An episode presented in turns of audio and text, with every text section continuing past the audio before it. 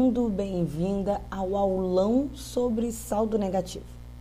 Você pode estar ouvindo através do podcast Romana ou através do canal do YouTube Romana. Então, a ideia inicial era ter alguns aulões, ou seja, é, um resumão sobre determinados assuntos na área tributária e que é, trouxesse esclarecimentos para estudantes ou profissionais que já atuam. Surgiu então a ideia de por que não pegar alguns desses aulões e fazer o acompanhamento de um e-book. Afinal de contas, quando eu dou alguns exemplos através de planilha, o pessoal costuma pedir: ah, você pode disponibilizar essa planilha? Então a ideia foi criar um e-book. Essa é o, esse é o primeiro, né? Uma versão inicial aí, então o layout não está dos melhores, afinal de contas eu não sou design. Eu tentei fazer o mais explicado possível, com o melhor layout possível, mas essa é só uma primeira versão desse saldo negativo. De repente a gente vai melhorando o layout aí é, no meio do caminho à medida que nós vamos aprendendo. Meu nome é Romana e você vai ouvir agora, ou vai ver, né, através do YouTube, a explicação a respeito de saldo negativo. Convido você a curtir no YouTube o canal para que você fique atento aí. Já temos, quando nesse momento que eu estou gravando esse vídeo, nós temos já mais de 200 vídeos no YouTube voltados aí para tributos e carreira contábil. E a ideia é uh, levar também esse conteúdo para o podcast. Então, quem prefere podcast vai ouvir no podcast, quem prefere YouTube é, vai ver e ouvir através do YouTube. Lembrando que é, o link para download do e-book está tanto na descrição do podcast quanto na descrição do vídeo no YouTube. Então você pode fazer o link, é, o download através do link. O download é gratuito, tá? Não precisa ficar fazendo cadastro. Eu sou contra essa questão de você fazer cadastro. Eu acho que quer me seguir nas redes sociais, você fique à vontade. Pode seguir no Instagram, no LinkedIn no YouTube, pode seguir o, podcast. Não quer seguir, quer aprender só, quer saber informações só sobre determinado assunto, fique à vontade. Bom, dito isso, é... vamos começar a falar de saldo negativo. Afinal de contas, o que é saldo negativo? Se você não tem noções, tá, de lucro real, eu recomendo que você olhe a playlist de lucro real, tá? olha a, a playlist de lucro real para você ter uma ideia do que é uh, o lucro real, porque o saldo negativo é algo que está dentro de lucro real. Então eu não tenho saldo negativo no lucro arbitrado, eu não tenho saldo negativo no Simples Nacional. Saldo negativo é um conceito utilizado dentro do lucro real. Então, a ideia é falar sobre isso. Então você tem que ter minimamente aí uma bagagem de lucro real porque eu não vou ficar falando de outros conceitos de lucro real, tá bom? Dito isso, se você não tem essa bagagem de lucro real, pausa esse vídeo, pausa esse podcast, vai lá, faz uma maratona, né, sobre o lucro real no YouTube e depois você volta aqui para você absorver melhor esse conteúdo relacionado a saldo negativo. É, tributação do lucro real é um bicho de sete cabeças? Não. É a mais difícil que nós temos? Sim. Mas é possível aprender? Sim. Quando eu comecei a aprender sobre o lucro real, nossa, eu morria de medo de errar, os valores eram altos, né? Porque geralmente são empresas que faturam milhões. E aí você tem que ter uma responsabilidade muito grande em relação à tributação. Então eu ficava muito apreensiva e é normal, tá? O que você não deve fazer é não ter experiência nenhuma em lucro real.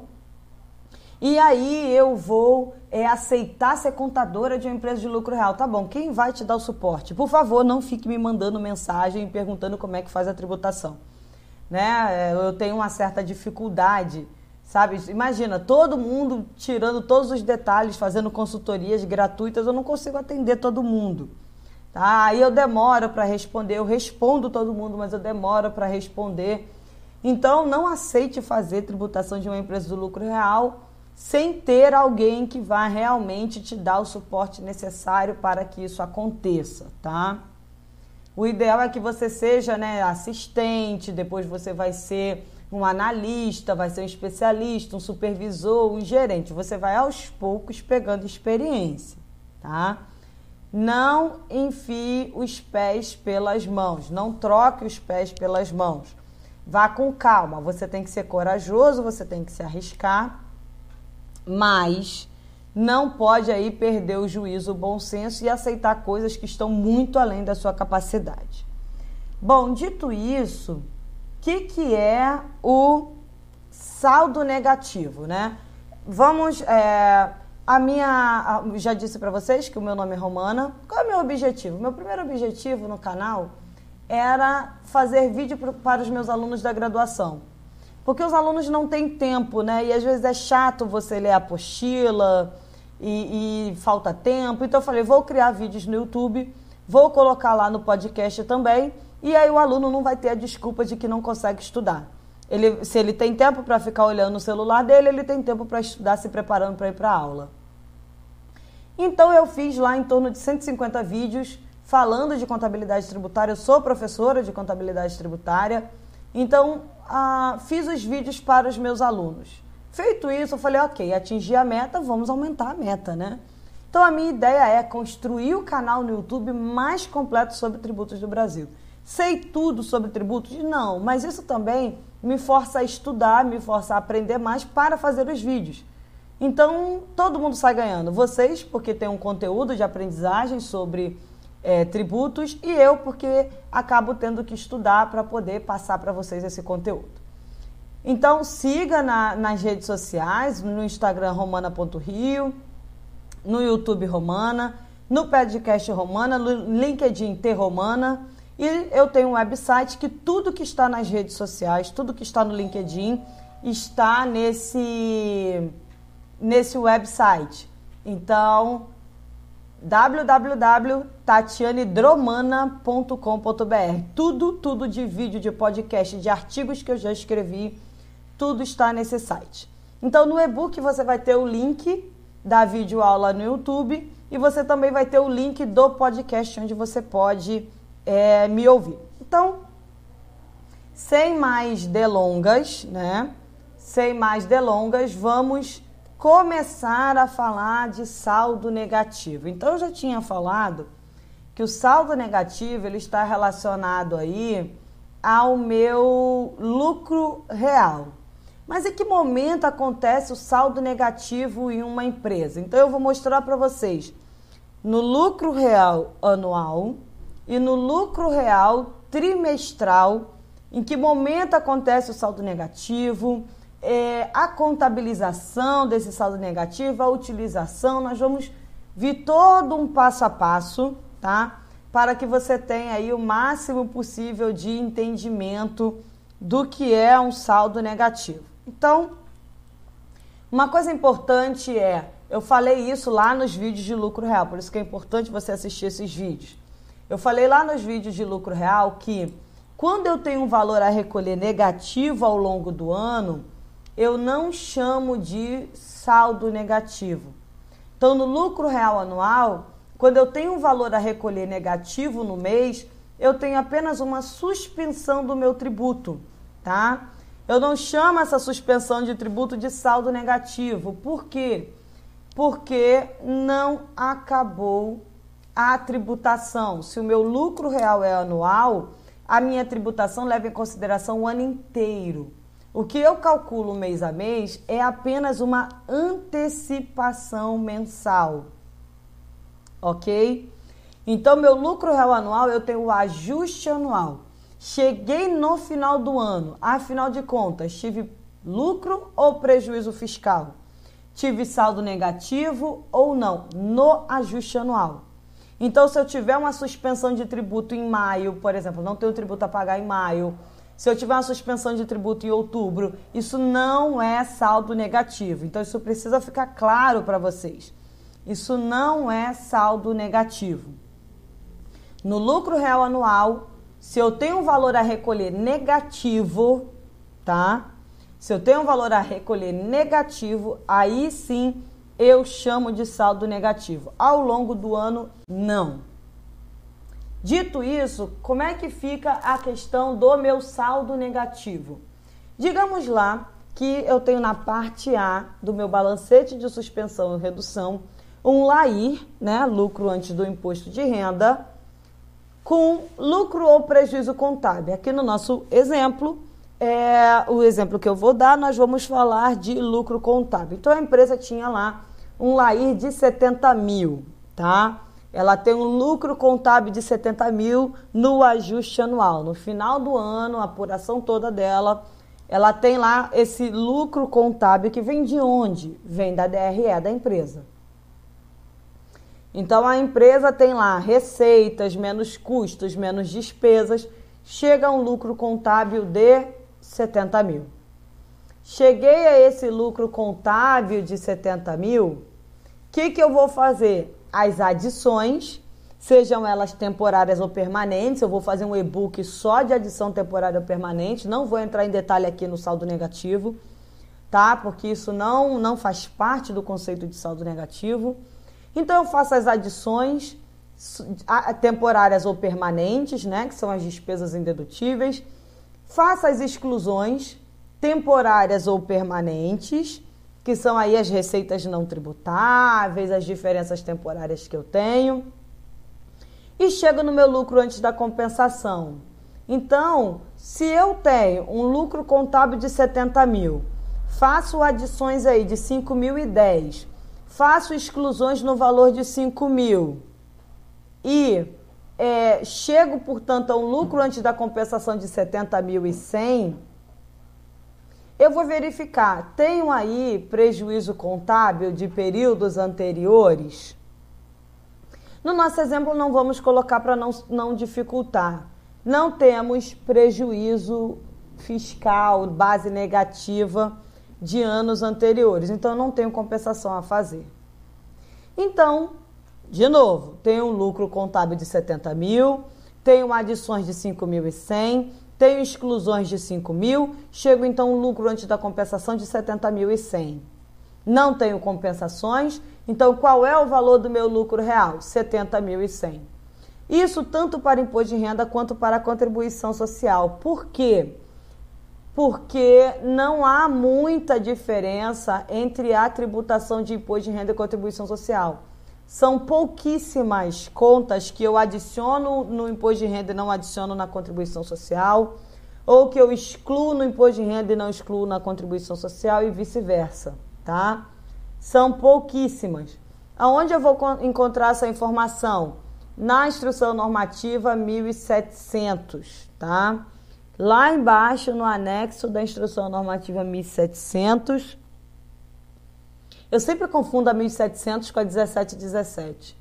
Mas se não for a 1700, é a 1717. Lá no final vai ter um anexo dizendo tudo que tem que adicionar, tudo que tem que excluir no imposto de renda.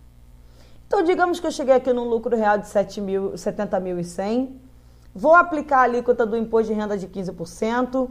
Então, 15% sobre é, 70.100, eu tenho um resultado aí de 10.515. E aí é que vem o nosso a questão do saldo negativo. Eu tenho um valor a pagar de 10.515. Nesse caso aí, como a minha base de cálculo é 70 mil, não ultrapassou os 240 mil do ano, eu não tenho adicional de imposto de renda. Tá? Esse conceito aí, já falei, vai lá na playlist de lucro real se você não tem isso bem esclarecido. Então, eu tenho aí um valor devido de 10.515. Só que ao longo do ano eu tive retenções, sejam retenções de aplicações financeiras, sejam retenções de notas fiscais, é, sejam antecipações pagas através de DARF eu tive antecipações e retenções no valor de 14 mil reais. Quanto que eu tenho que pagar? Quanto que é devido de imposto de renda? 10.515. Quanto que eu já tive de retenção e antecipação? 14 mil reais. Qual é o meu valor a recolher? É um valor negativo, 3.485. Por quê? Porque o meu valor retido ou antecipado é maior do que o meu valor devido. Então, esse é o meu conceito de saldo negativo. Quando o valor retido ou antecipado é maior do que o meu valor devido, fazendo com que o meu valor a pagar fique negativo, eu chamo de saldo negativo. Então eu tenho que pagar 10.515, mas eu tenho retenções e antecipações no, valor, no total de 14 mil.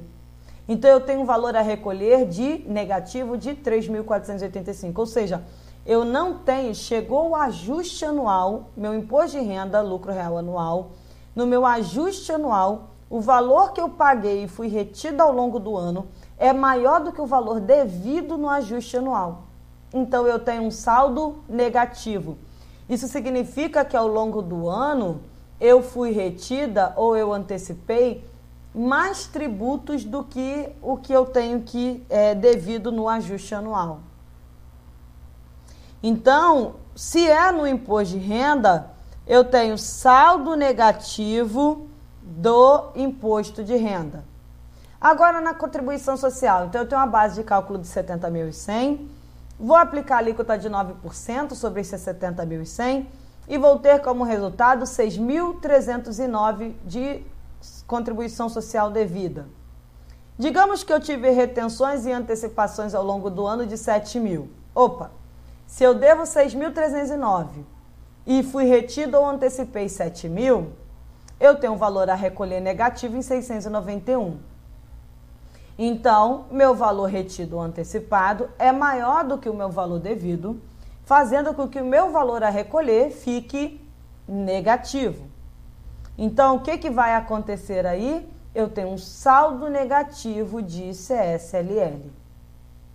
Aí você pode me perguntar assim, mas Romana, o que, que faz? Por que, que então eu não recolho o valor exato ao longo do ano para não ter saldo negativo, para eu não recolher um valor maior do que o devido no final do ano? Porque a gente não tem uma receita e uma despesa linear. Eu posso ter um aumento da minha receita no ano, eu posso ter uma diminuição. Por exemplo, empresas que vendem chocolate. Eu tenho um boom de vendas na Páscoa, no Dia dos Namorados, talvez no Natal. E eu posso ter uma queda nas minhas vendas nos outros meses e acabar tendo um saldo negativo no final do ano. Então, a, a minha tributação ela vai vindo acumuladamente ao longo dos meses. Isso é conceito de lucro real anual, tá? Balancete de suspensão. Então, eu não, se eu não tenho uma receita e um custo de despesa linear, pode ser que num mês eu tenha redução de tributo, pode ser que num mês eu tenha suspensão de tributos. Então isso não fa eu não consigo fazer o recolhimento exato, já estimando aí em dezembro quanto que eu tenho que é, recolher e fazer esse recolhimento exato. É praticamente impossível, tá? Você ficar no zero a zero. Então, ou você vai ter tributo a recolher no ajuste anual, ou você vai ter prejuízo fiscal, ou você vai ter saldo negativo, mas ficar zero a zero. Você chegar ao final do ano recolhendo exatamente o que você precisava, isso daí é impossível. Nem um centavo a mais, nem um centavo a menos é bem difícil. Então eu tenho saldo negativo. Eu espero que vocês tenham entendido o que é saldo negativo. Ótimo. Tem um saldo negativo aqui no lucro real anual. E aí? E aí, senhores, eu vou ter que. É, como é que eu uso esse valor? Eu perdi, então? Fui retido ou paguei um valor a maior, eu perco esse valor? Não, você não perde esse valor. Você tem um prazo de cinco anos para fazer a compensação com tributos administrados pela Receita Federal. E aí são é, qualquer tributo administrado pela Receita Federal, exceto, tá? Exceto INSS e FGTS, você não pode compensar. Mas você pode pegar esse saldo negativo e compensar com IPI, compensar com retenção de terceiros, compensar com PIS e COFINS, compensar com... É, não pode compensar com imposto de renda e contribuição social, tá? Tá proibido desde maio de 2018. As antecipações no lucro real anual estão proibidas de serem compensadas através de Perdicomp desde maio de 2018, tá? É, então, eu posso compensar aí com tributos administrados pela Receita Federal. Ah, mas eu não tenho nenhum tributo a pagar. O que, que você faz? Pede restituição desse valor. Tudo através de Perdicomp, tá? Vou mostrar para vocês daqui a pouco como é que faz isso na Perdicomp Web. Mas tudo através de Perdicomp. Então eu posso pegar esse valor, aí você fala assim: "Ah, mas eu tenho 3.485 de saldo negativo de imposto de renda. 691 de saldo negativo de CSLL. É, esse valor é atualizado? Sim, eu tenho direito a atualizar esse valor pela Selic. Digamos que eu tenho um saldo negativo de 2017 e vou utilizar esse valor em 2020. Eu vou atualizar pela Selic desde a data de constituição desse tributo, né, 2017, até a data de utilização 2020. Então eu tenho direito de atualizar esse valor, esse saldo negativo pela Selic. Então, saldo negativo, eu tenho um prazo de utilização aí de cinco anos. Se eu não utilizar em cinco anos, eu tenho que baixar esse saldo como perda. Eu perdi o direito desse crédito tributário. Eu tive cinco anos para compensar ou pedir a restituição e eu não fiz isso. Detalhe importante: ah, mas eu não posso pegar esse valor a recolher que eu paguei a maior e já compensar no ano seguinte, direto na memória de cálculo? Não. Saldo negativo só pode ser utilizado através de perde comp, seja para compensação, seja para restituição.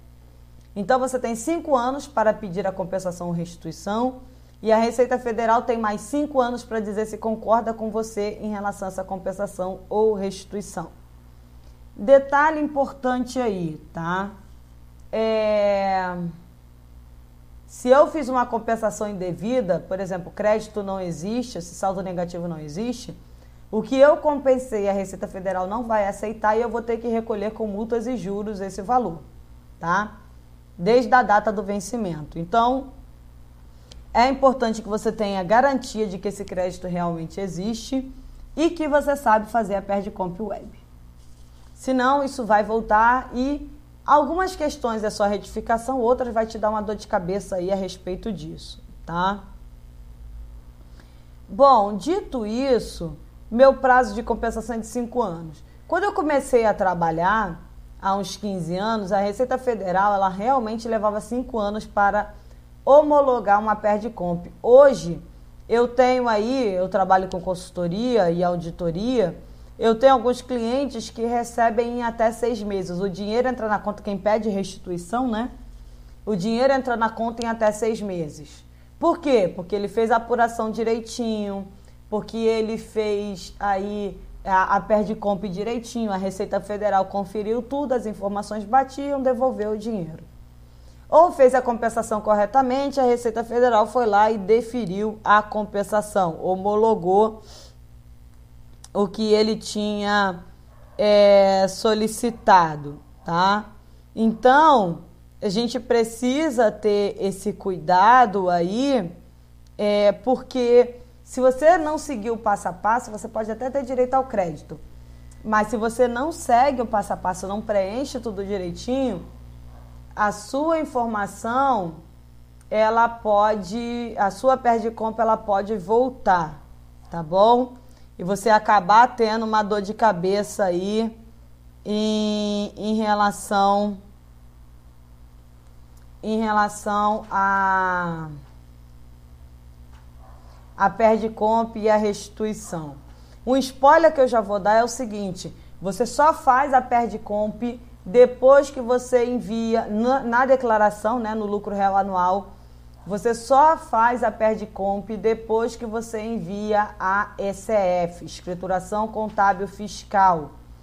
Então, enquanto você não informa para a Receita Federal que tem esse crédito, tá? Tributário, você não pode fazer a compensação.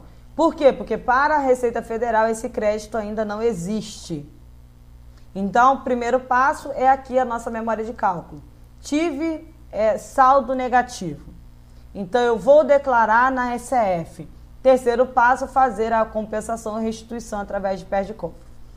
Então fizemos aqui, né, na memória de cálculo, ah, chegamos a, ao, ao saldo negativo. E aí, como é que eu contabilizo isso?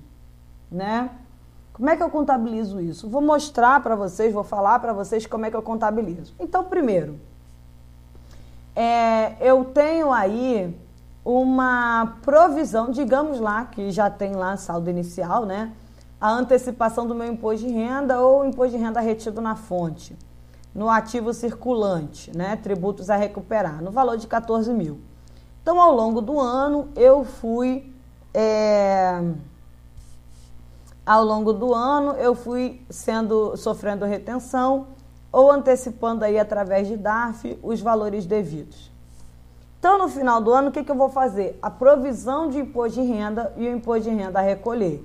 Então, eu faço débito de provisão de imposto de renda crédito de imposto de renda a recolher no valor de 10.515. Então, fiz a minha provisão, débito aí de provisão de imposto de renda na despesa, crédito de imposto de renda a recolher no passivo circulante. Vou compensar o meu valor a recolher com o que eu já antecipei. Afinal de contas, eu vou falar Receita Federal. Eu tenho que pagar 10.515 de imposto de renda aqui no ajuste anual mas eu já retive e recolhi esse valor ao longo do ano. Então eu debito o imposto de renda recolhendo passivo circulante e credito a antecipação de imposto de renda e a retenção na fonte em 10.515. Então eu digo, olha, Receita Federal, eu tenho uma despesa que me gerou uma obrigação de 10.515, mas eu compenso aqui essa obrigação com que eu já antecipei ao longo do ano e na verdade eu não tenho nada para recolher. Só que quando você faz isso, note o seguinte: você tinha 14 mil de antecipação, você baixou 10.515 e ainda fica um saldo de 3.485. Então, qual é o terceiro lançamento que você faz? Você pega esse lançamento de antecipação de imposto de renda, esse saldo que sobrou, e lança na conta de saldo negativo. Entendeu? Você lança na conta de saldo negativo. Então você debita saldo negativo de imposto de renda no ativo circulante e credita antecipação de imposto de renda também no ativo circulante. Então você só tira de uma conta do tributo a recuperar e coloca em outra.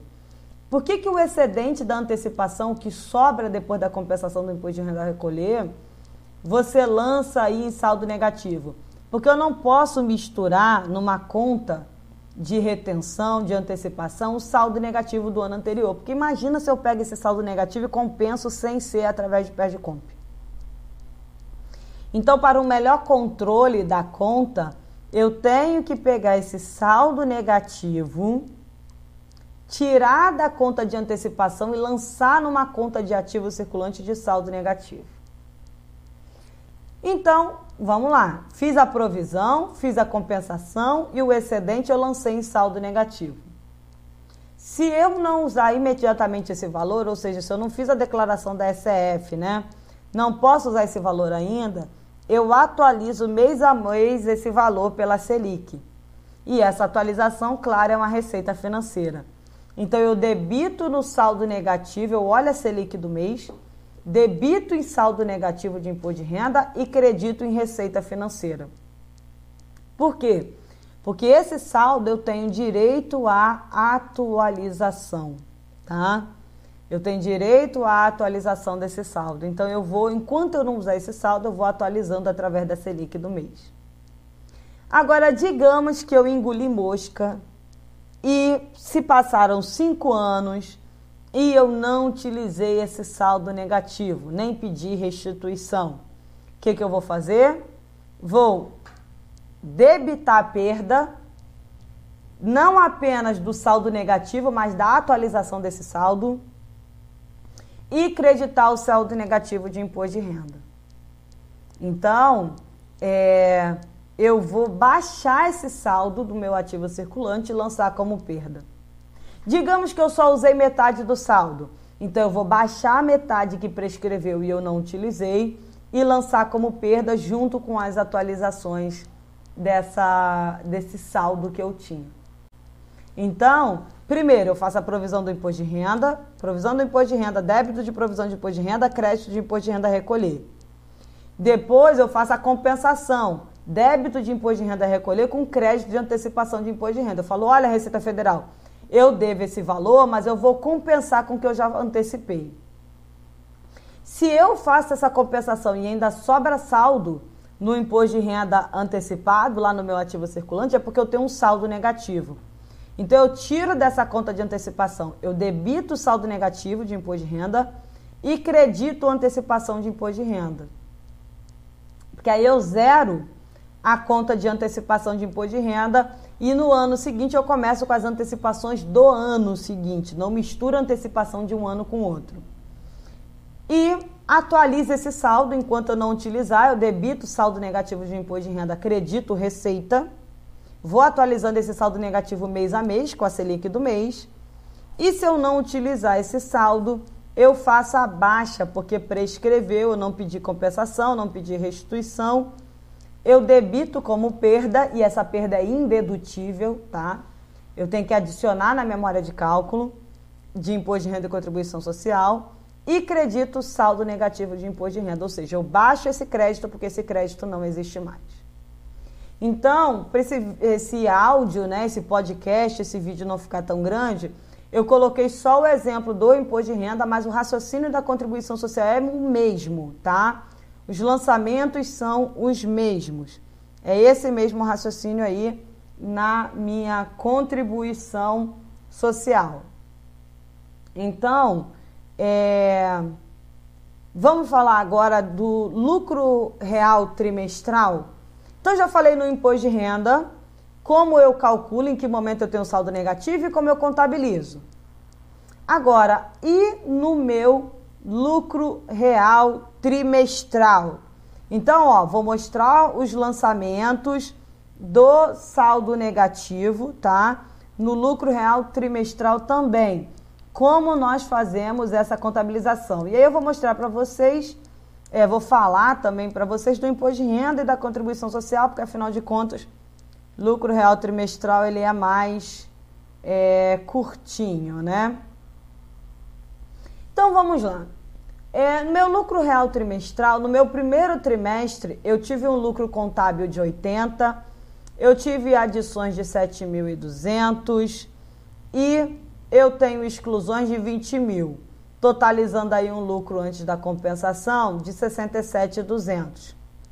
Vou calcular meu imposto de renda 15%, então 15% sobre ah, 67.200, eu tenho 10.080.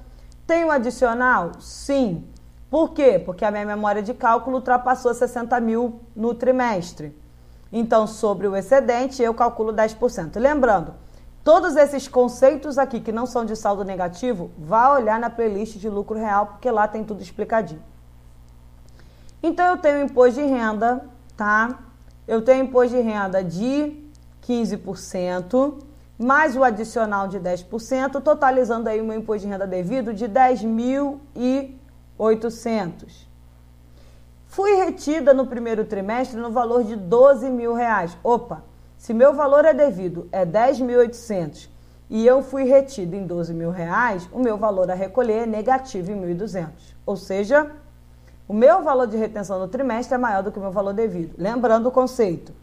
Quando o valor retido, ou antecipado, né, é maior do que o meu valor devido, fazendo com que o meu valor a recolher seja negativo, eu tenho um saldo negativo. Então, detalhe importante aí da legislação. O saldo negativo no lucro real trimestral do primeiro, segundo e terceiro trimestre, eu já compenso no mês seguinte. Então, se eu tenho um saldo negativo no primeiro trimestre, eu já posso compensar na perda de compra no, em abril. Se eu tenho um saldo negativo no segundo trimestre, eu já posso compensar a partir de julho. Se eu tenho um saldo negativo no terceiro trimestre, eu posso compensar a partir de outubro. E o saldo negativo do quarto trimestre? Eu só posso compensar depois que eu entrego a ECF do ano. Então tem essa particularidade. No lucro real anual, eu tenho um saldo negativo só no ajuste anual e só posso utilizar depois que entrego a ECF. No lucro real trimestral, não. Primeiro, segundo e terceiro trimestre, no mês seguinte eu já posso usar o saldo negativo. No quarto trimestre, só depois que eu entrego a ECF, tá? Então, nesse nosso exemplo aqui, temos 1.200 de saldo negativo de imposto de renda. Na contribuição social, tem uma base de cálculo de 67.200 e calculo 9% sobre os 67.200, tenho 6.048 para pagar. Tive retenções no total de 7 mil, então tenho 952 a recolher negativo, ou seja, meu valor retido foi maior que o meu valor devido, fazendo com que o meu valor a recolher se tornasse negativo. No segundo trimestre, eu tive 40.100 de prejuízo fiscal e de base negativa de CSLL. No terceiro trimestre eu tenho valor a pagar, no quarto trimestre eu tenho valor a pagar. Então, no nosso exemplo, nós só temos saldo negativo no primeiro trimestre. Ok? Como é que fica aí essa contabilização, tá?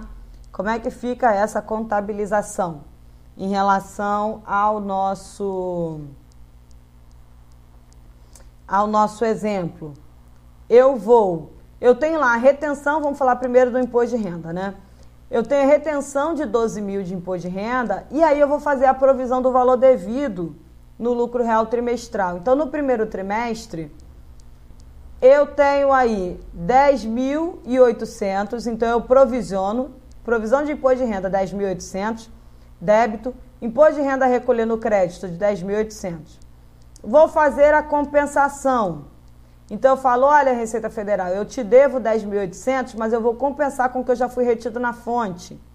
Então eu credito, né, eu debito o imposto de renda a recolher no passivo circulante, 10.800, e credito 10.800 na, ah,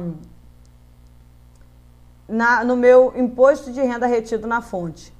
Vai me sobrar aí 1.200 de saldo, porque eu fui retido em 12 mil e tenho 10.800 para pagar no trimestre. Então, eu vou pegar esses 1.200, vou debitar saldo negativo de imposto de renda no ativo circulante, 1.200, e creditar retenção na fonte de imposto de renda, 1.200. Note que os lançamentos eles são os mesmos do ajuste anual, só que eu vou fazer isso trimestralmente, porque o meu saldo negativo acontece no trimestre. No, na contribuição social, a mesma coisa. Eu tenho retenção aí, CSLL retida no ativo circulante 7 mil, então, eu faço uma provisão de CSLL de 6.048, credito CSLL a recolher de 6.048 e compenso da CSLL retida esse valor. Eu digo, olha, Receita Federal, eu tenho que te pagar 6.048, mas eu vou debitar 6.048 a recolher porque eu estou tirando isso da minha retenção da fonte. E aí sobra um valor de retenção ainda de 952. O que, que eu faço? Debito o saldo negativo de CSLL e credito CSLL retida. Para quê? Para não misturar com os valores que eu tenho no futuro. Ok? Então o lançamento ele é o mesmo do lucro real anual.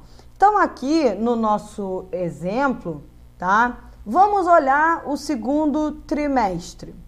Segundo trimestre eu tive prejuízo fiscal, né? 40.100, base negativa de 40.100. Não tem tributo a pagar, não tem contabilização para fazer. Já no terceiro trimestre, eu tenho 6.951 para pagar, fiz lá as adições, exclusões, fiz as compensações. Não vou explicar a compensação, porque tem um vídeo só para isso. O nosso foco é o saldo negativo. Então, 6.951, tá? 6.951 é o valor devido. Tive uma retenção aí, tem um de é, 1.500 e tem um valor a pagar, a recolher, de 5.451. Na contribuição social, eu tenho 4.171 no terceiro trimestre devido, eu tenho 800 de CSL retida e, portanto, eu tenho 3.371 a recolher. Então, Vamos lá, como é que eu faço essa contabilização? Faça a provisão, então, segundo trimestre não teve contabilização. Terceiro trimestre, faça a provisão aí. 6.951, débito de imposto de renda na despesa, crédito de 6.951 de imposto de renda recolhendo passivo circulante. Só que eu já tive retenção de 1.500 no terceiro trimestre. Então eu digo, olha, Receita Federal, eu tenho 6.951 para te pagar, só que eu já fui retido em 1.500, então eu faço a compensação. Eu debito o imposto de renda a recolher de 1.500 e credito o imposto de renda retido na fonte de 1.500. Eu só vou recolher através do DARF a diferença, tá? Eu só vou recolher a diferença.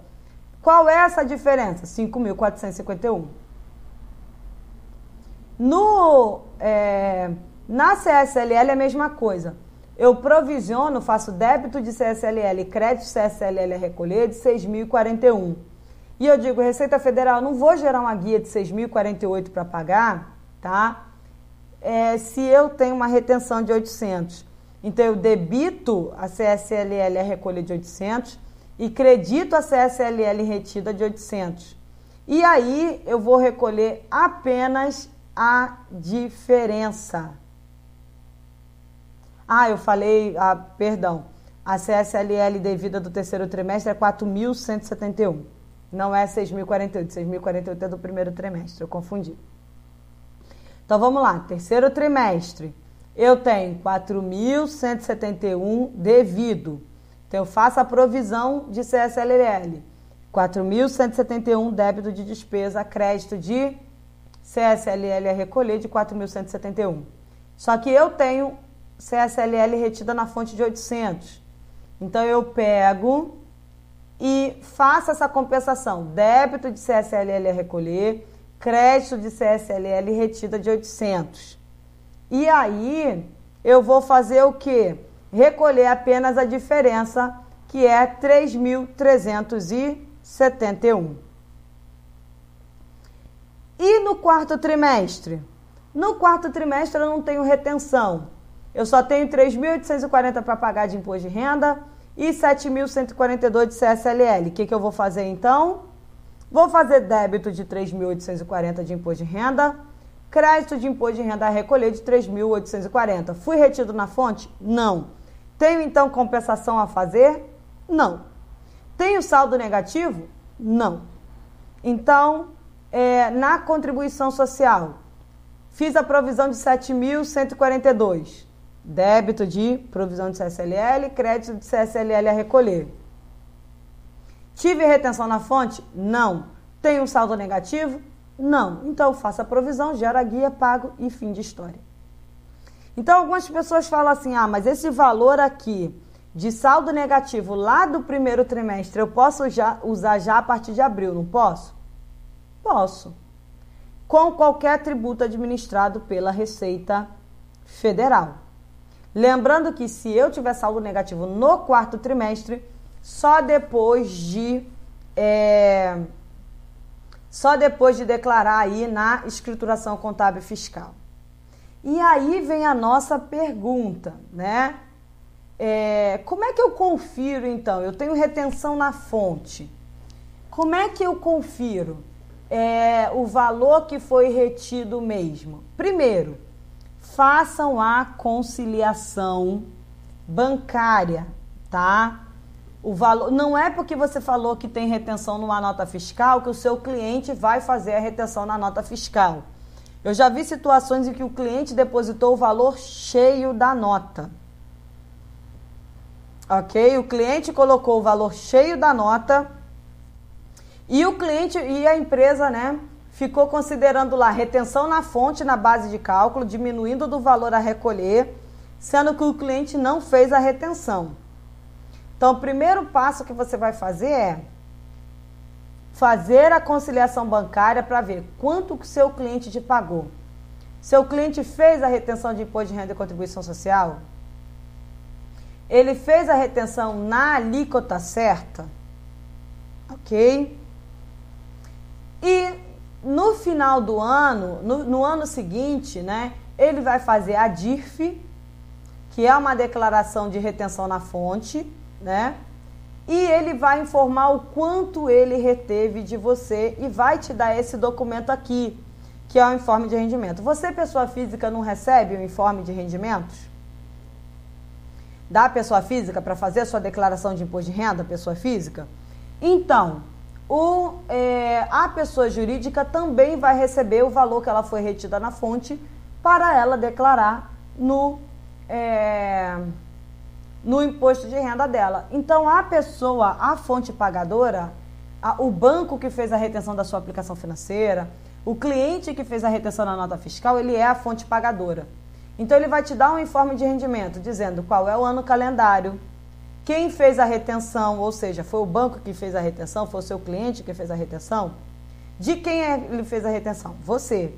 Ele vai dizer qual é o código que ele fez a retenção, por exemplo. Código do imposto de renda para pessoa jurídica de direito privado é o 1708.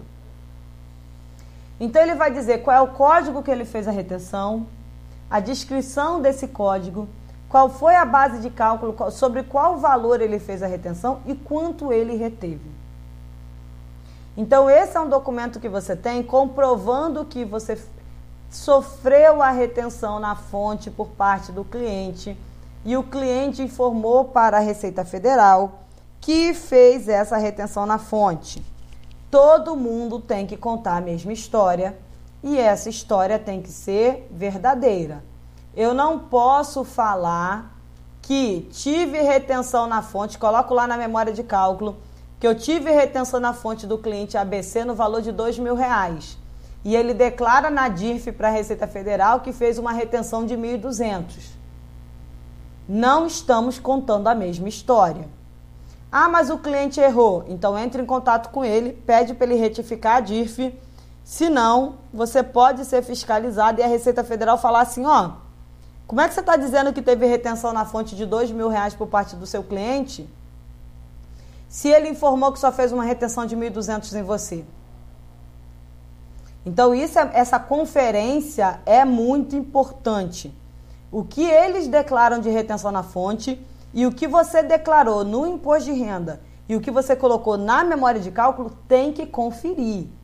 Os números têm que bater. Se não bater, você tem um problema aí, você vai cair na malha fina.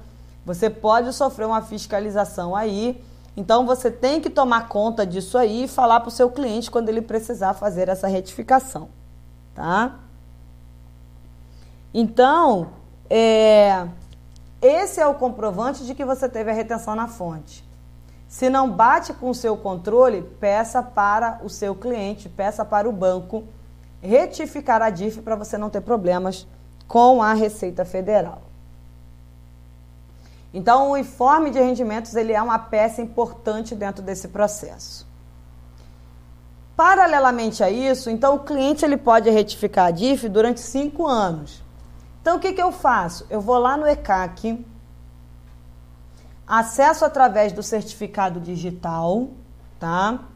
E vou lá em fontes pagadoras, seleciono o ano, vai estar lá meu nome como beneficiário, né? O ano, e lá tem quem fez a retenção, qual é a fonte pagadora, o nome da fonte pagadora, a data em que ela entregou a DIF, ou seja, se ela fez, reten ela fez retificação da DIF. Eu vou saber, porque vai aparecer a data, o código que ela fez o recolhimento, sobre qual receita ela fez o recolhimento, rendimento, né? E sobre qual foi o valor retido. Então, é, além do cliente me entregar o informe de rendimentos eu posso conferir no site da Receita Federal através do ECAC, tá? Com certificado digital da empresa ou com certificado digital do representante legal. Ou se você der uma procuração eletrônica para o contador, ou a procuração eletrônica do contador ele acessa essa informação. Então, é, cuidado com isso, porque às vezes o cliente ele entrega a DIRF, depois ele vai lá, retifica a DIRF e os valores. Aí você fala assim: ah, mas eu vou ter que ficar tomando conta do cliente? Não. Por isso que é importante você ter o quê? O informe de rendimentos. Porque o informe de rendimentos, se ele está certinho, ele é um documento que você vai gravar por cinco, guardar por cinco anos. Se a empresa posteriormente retificar a DIF e o valor apresentado for outro, você vai falar, tá aqui, ó. Eu tenho um informe de rendimento que ele fez a retenção direitinho. Se ele retificou a DIF e informou outro valor, sei lá por que motivo, a responsabilidade não é minha. Você, Receita Federal, vá perguntar para ele por que, que ele retificou a DIF desse jeito. Tá? Então, eu tenho todo. Agora, tem um porém, tá? Essa fonte pagadora no ECAC, ela não te mostra mês a mês a retenção. Então, o informe de rendimento que o cliente te dá é mês a mês. Já no ECAC, não. Você tem a retenção do ano que aquela fonte pagadora te fez. Tá? Então, essa também é uma consulta importante que você pode fazer através do ECAC. Bom, então já fiz a minha memória de cálculo, tive saldo negativo, já vi como eu contabilizo, já vi que eu tenho que cruzar que o meu cliente, a minha fonte pagadora, o banco que faz a retenção da minha aplicação financeira, tem que informar corretamente essa retenção. Então, para isso, eu peço o quê? É, para isso, eu peço meu informe de rendimentos e posso conferir eventualmente no ECAC. Ótimo! Agora eu vou declarar na minha ECF tá? Como é que eu declaro na minha ECF? Eu vou informar na ECF que eu tenho saldo negativo. Afinal de contas, a empresa, a Receita Federal precisa saber que esse saldo negativo existe para ela autorizar a minha compensação através de PERDComp. Então, eu venho aqui, ó, em cálculo, né, de IRPJ, e na CSLL, cálculo de CSLL, tenho a base de cálculo mostrando o meu valor devido, a minha base de cálculo, o valor devido no ano. Então, ah, uma coisa importante de falar. Saldo negativo, eu não falei que é no ajuste anual? Então, nas antecipações mês a mês, você não informa saldo negativo, você não coloca o valor a recolher negativo. Mas no ajuste anual, sim. Então, eu tenho aqui né, a apuração do imposto de renda e a apuração da CSLL. E o que que eu vou fazer? Eu vou mostrar o valor devido e vou informar o valor retido. Então, o meu valor retido, o meu valor antecipado, é maior do que o valor devido. Então, uma dica muito importante o valor a pagar ele precisa ficar negativo. O que, que eu já vi gente fazendo? Digamos que o meu valor devido é 6 mil, o meu valor retido é 8 mil. E aí a pessoa vai lá e coloca 6 mil no valor retido. E o valor a pagar fica zero. Você não constituiu o saldo negativo. Você precisa colocar o valor a pagar negativo. Você precisa mostrar para a Receita Federal que o seu valor a recolher é negativo, que você tem saldo negativo, porque se você não fizer isso, a Receita Federal vai entender que você não tem um saldo negativo. Então, cuidado com isso na declaração, no ajuste anual da SF, o meu valor a recolher tem que ficar negativo, mostrando o valor do meu saldo negativo. Ok? Se eu tenho saldo negativo de imposto de renda, eu faço assim. Se eu tenho saldo negativo de CSLL, eu faço assim. Então, no ajuste anual, eu tenho que fazer essa demonstração na SF. Tá? E eu tenho que ir lá no campo de retenções informar todas as retenções que eu tive na fonte. Ok? Na, na aba, na, no link lá no bloco Y570. Tá? No Y570 eu tenho que mostrar aí as retenções que eu tive de imposto de renda e contribuição social ao longo do período. Então não esqueçam de na SF mostrar, evidenciar que você teve saldo negativo. Outra questão importante. Declarei lá 7 mil reais de saldo negativo. Tá? Meu valor a recolher está negativo em 7 mil reais. E na hora de fazer a perde comp, eu declarei 7 mil reais e um centavo. Vai voltar. Ele vai falar: olha só, você declarou que tem uma perde comp de 7 mil reais, saldo negativo de 7 mil reais e um centavo. Na sua ECF está 7 mil reais. Os valores não conferem. Olha só. Se você declarar na perde comp um saldo negativo menor do que o que está na ECF, ela aceita. Se você declarar um valor maior do que está na ECF, mesmo que seja um centavo, ela não aceita. ok? Então eu já vi voltar perde compra por causa de um centavo. Cuidado com isso.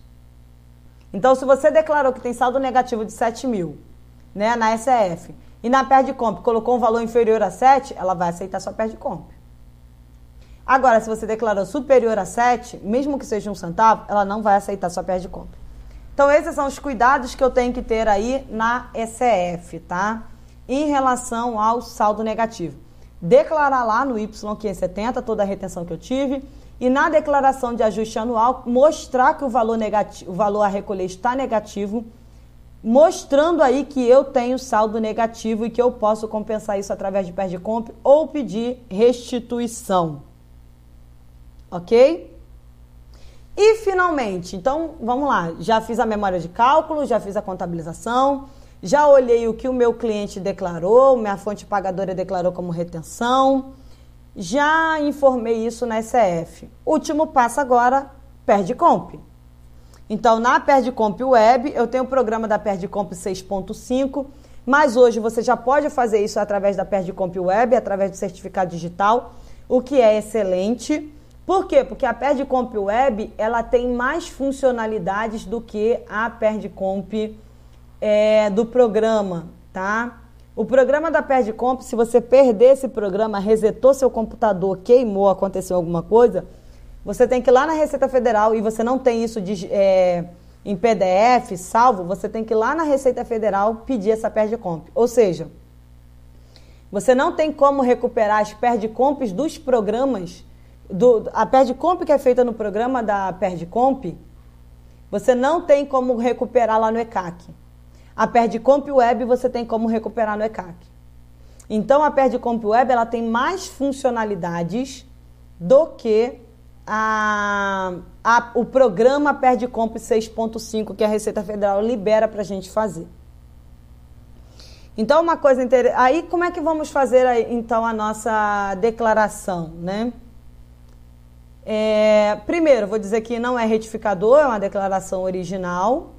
Então, vou fazer uma declaração de compensação. Ele vai perguntar qual é o tipo de crédito? É crédito de PIS e COFINS? É pagamento a maior indevido? Não, você vai informar saldo negativo de imposto de renda, tá? E você vai colocar lá qual é a qualificação do contribuinte? É instituição financeira? É entidade imune? Não, você vai colocar outra qualificação. Pessoa jurídica de direito privado geralmente é outra qualificação. E detalhamento do crédito. Você vai colocar o crédito será detalhado nesse documento. É a sua primeira perde comp. Então você preenche esses dados iniciais. Declaração original, o crédito que eu estou fazendo a compensação aí é saldo negativo e a qualificação do meu contribuinte, ou seja, a minha qualificação é outra qualificação. Muito bem. Vou dizer de quando é esse saldo negativo. Primeiro, quem é o detentor do crédito? Eu. Então, o crédito apurado pelo próprio contribuinte. Eu tenho que marcar isso lá.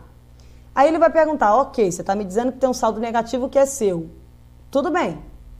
De quando é esse saldo? Eu vou falar: olha, eu tenho uma tributação aqui de lucro real. Lucro real anual, não é trimestral, então meu lucro real anual. O exercício é 2017, porque eu entrego essa declaração em 2017 na né, ECF, mas esse crédito foi constituído, por exemplo, ao longo de 2016. Então eu digo, tá, que a data inicial e data final do período é 2016 e o exercício é 2017. Por quê? Porque eu só posso usar o saldo negativo depois que termina o ano, tá bom? Então eu digo aí de quando é esse meu saldo negativo. E aí eu tenho que detalhar o crédito. E aí é aqui que muita gente erra. Se eu tenho um valor recolhido, tá? Eu tenho um valor devido, vamos colocar valores redondos para simplificar. Eu tenho um valor devido de 10 mil reais. Eu tenho um valor retido e antecipado de 15 mil reais e eu tenho um saldo negativo de 5 mil reais. No detalhamento do crédito, eu não vou colocar só os 5 mil reais. Eu vou colocar os 15 mil reais, toda a minha antecipação. Eu vou dizer, olha, dos 15 mil reais que eu fui retido e antecipado, 5 mil se tornaram saldo negativo. Entendeu? Então, no detalhamento do crédito, eu não coloco só o que é saldo negativo. Eu coloco tudo que foi recolhido no ano e o que é saldo negativo. Lembrando o seguinte: imposto de renda pago no exterior eu declaro, mas eu não posso compensar com base de cálculo nacional. Eu só posso usar imposto de renda pago no exterior com base de cálculo de receita lucro do exterior, tá? Mas eu tenho que declarar no meu saldo negativo se eu tiver imposto de renda pago no exterior. Mesmo que eu não vá usar, eu tenho que declarar. As retenções na fonte, eu tenho que declarar todas. Os pagamentos através de DARF, eu tenho que declarar todos os pagamentos do ano que eu fiz de antecipação do saldo negativo de imposto de renda, tá?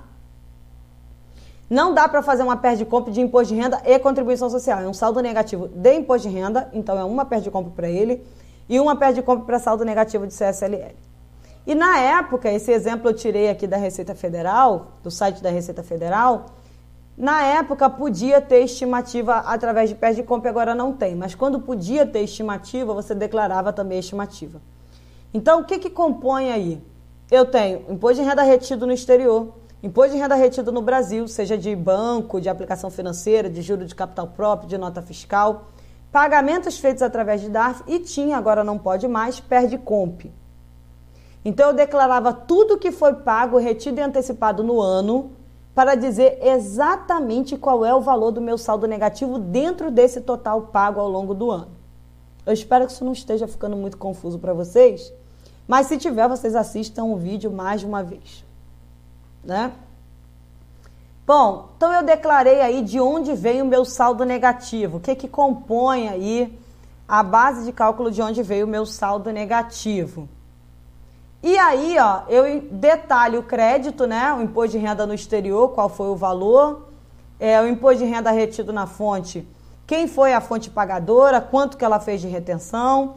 E no caso do crédito, do pagamento do DARF, eu coloco lá qual é o período que foi pago, qual é o valor que foi pago, qual é o código, eu coloco o espelho do DARF. Por quê? Porque a Receita Federal vai verificar se esses valores de fato existem. Ok? Então eu tenho que detalhar o meu crédito de saldo negativo. E esse valor tem que conferir com o que está na minha escrituração contábil fiscal e com o que está na minha contabilidade. Todo mundo tem que contar a mesma história, ok? E aí, o que, que vai acontecer? Fiz o detalhamento do crédito, então eu vou ter o valor original, quanto que eu tenho de saldo negativo. Então, nesse meu exemplo, eu tenho 5 mil de saldo negativo. Então, valor original do crédito, 5 mil reais. Crédito original na data da entrega, 5 mil reais. Qual é o imposto é, devido, tá? Qual é o imposto devido? Quanto que eu deveria ter pago aí de imposto de renda? Qual é a Selic acumulada? Não se preocupe, o próprio programa já coloca a Selic. Se eu estou compensando em 2020 um saldo negativo de 2017, ele já calcula a Selic do período para mim. Qual é o valor do crédito utilizado? Esse valor do crédito utilizado ele vai aparecer depois. Quando eu fizer as compensações aí com os DARFs, com os débitos que eu tenho, ele vai dizer, olha, você tinha um crédito de 5 mil e usou os 5 mil, não tem mais nada para usar. Ou você tem um crédito de 5 mil, usou 3 mil, ainda sobram 2 mil para você usar em outras perde comps.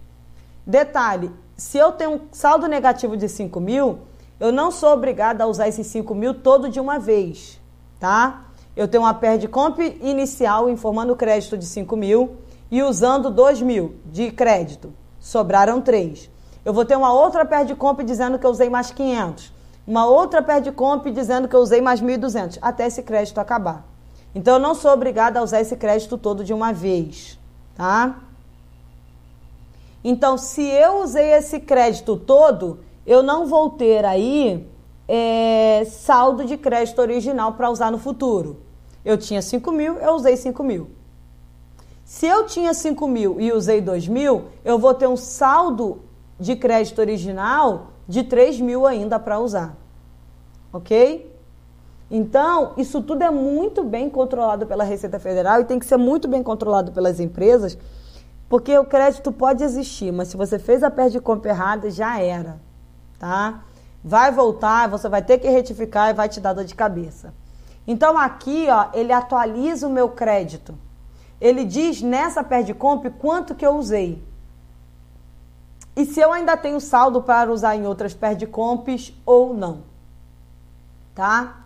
E aí eu vou lá e não, não vou mostrar aqui a compensação, mas eu vou lá e digo, olha, Receita Federal, eu tenho 5 mil reais de saldo negativo de imposto de renda e eu quero compensar com PIS e COFINS do mês de janeiro de 2020.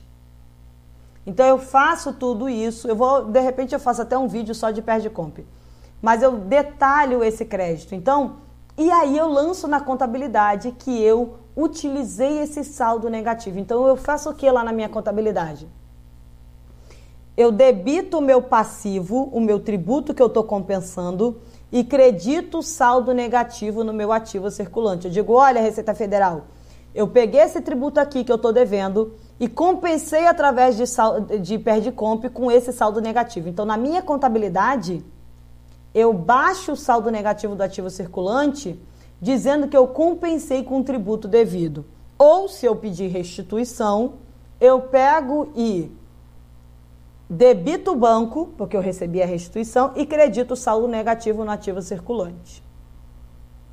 Então, na restituição, eu faço a perde comp pedindo a restituição, digo qual é a agência, qual é o banco que eu quero, esse, que esse valor seja depositado no nome da empresa, e eu tiro de ativo circulante do saldo negativo, da conta de saldo negativo e debito o banco.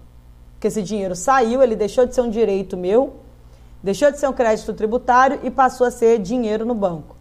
Se eu fiz compensação, não. Eu debito o passivo a recolher, né? O tributo a recolher, que eu fiz a compensação, e credito saldo negativo. Eu digo, olha, Receita Federal, fiz a compensação através da Perdicomp, número tal, na data tal. Então, eu finalizo aí a minha história do saldo negativo. Então, eu apuro o saldo negativo, eu registro na contabilidade, eu informo na SEF, eu faço perde comp de restituição e compensação e informo essa compensação ou restituição na contabilidade. Se não usei esse saldo, seja com compensação ou com restituição, eu vou baixar como perda, conforme eu já mostrei para vocês no início desse aulão. Então, era isso que eu tinha para falar para vocês. Acho que ficou bem extenso aí, bem completo. Enquanto eu fui falando para vocês, surgiram uma, novas ideias é, para melhorar esse vídeo, mas é um primeiro vídeo, é um primeiro aulão em que vocês têm um e-book para acompanhar essa explicação. Então, eu espero que tenha sido compreensível para vocês e que vocês tenham aí é, entendido a respeito de saldo negativo. É, poste nos comentários se vocês gostaram, é, sugestões de melhorias. Esse é o primeiro e-book com é, aulões aí é, de vídeo. Então, postem nos comentários sugestões de melhorias, é, temas que vocês gostariam de ver no aulão. Quem está ouvindo através do podcast, você pode mandar lá pelo di direct, né? Do Instagram, romana.rio. Você pode mandar pelo Fale Conosco através do site, tatianedromana.com.br.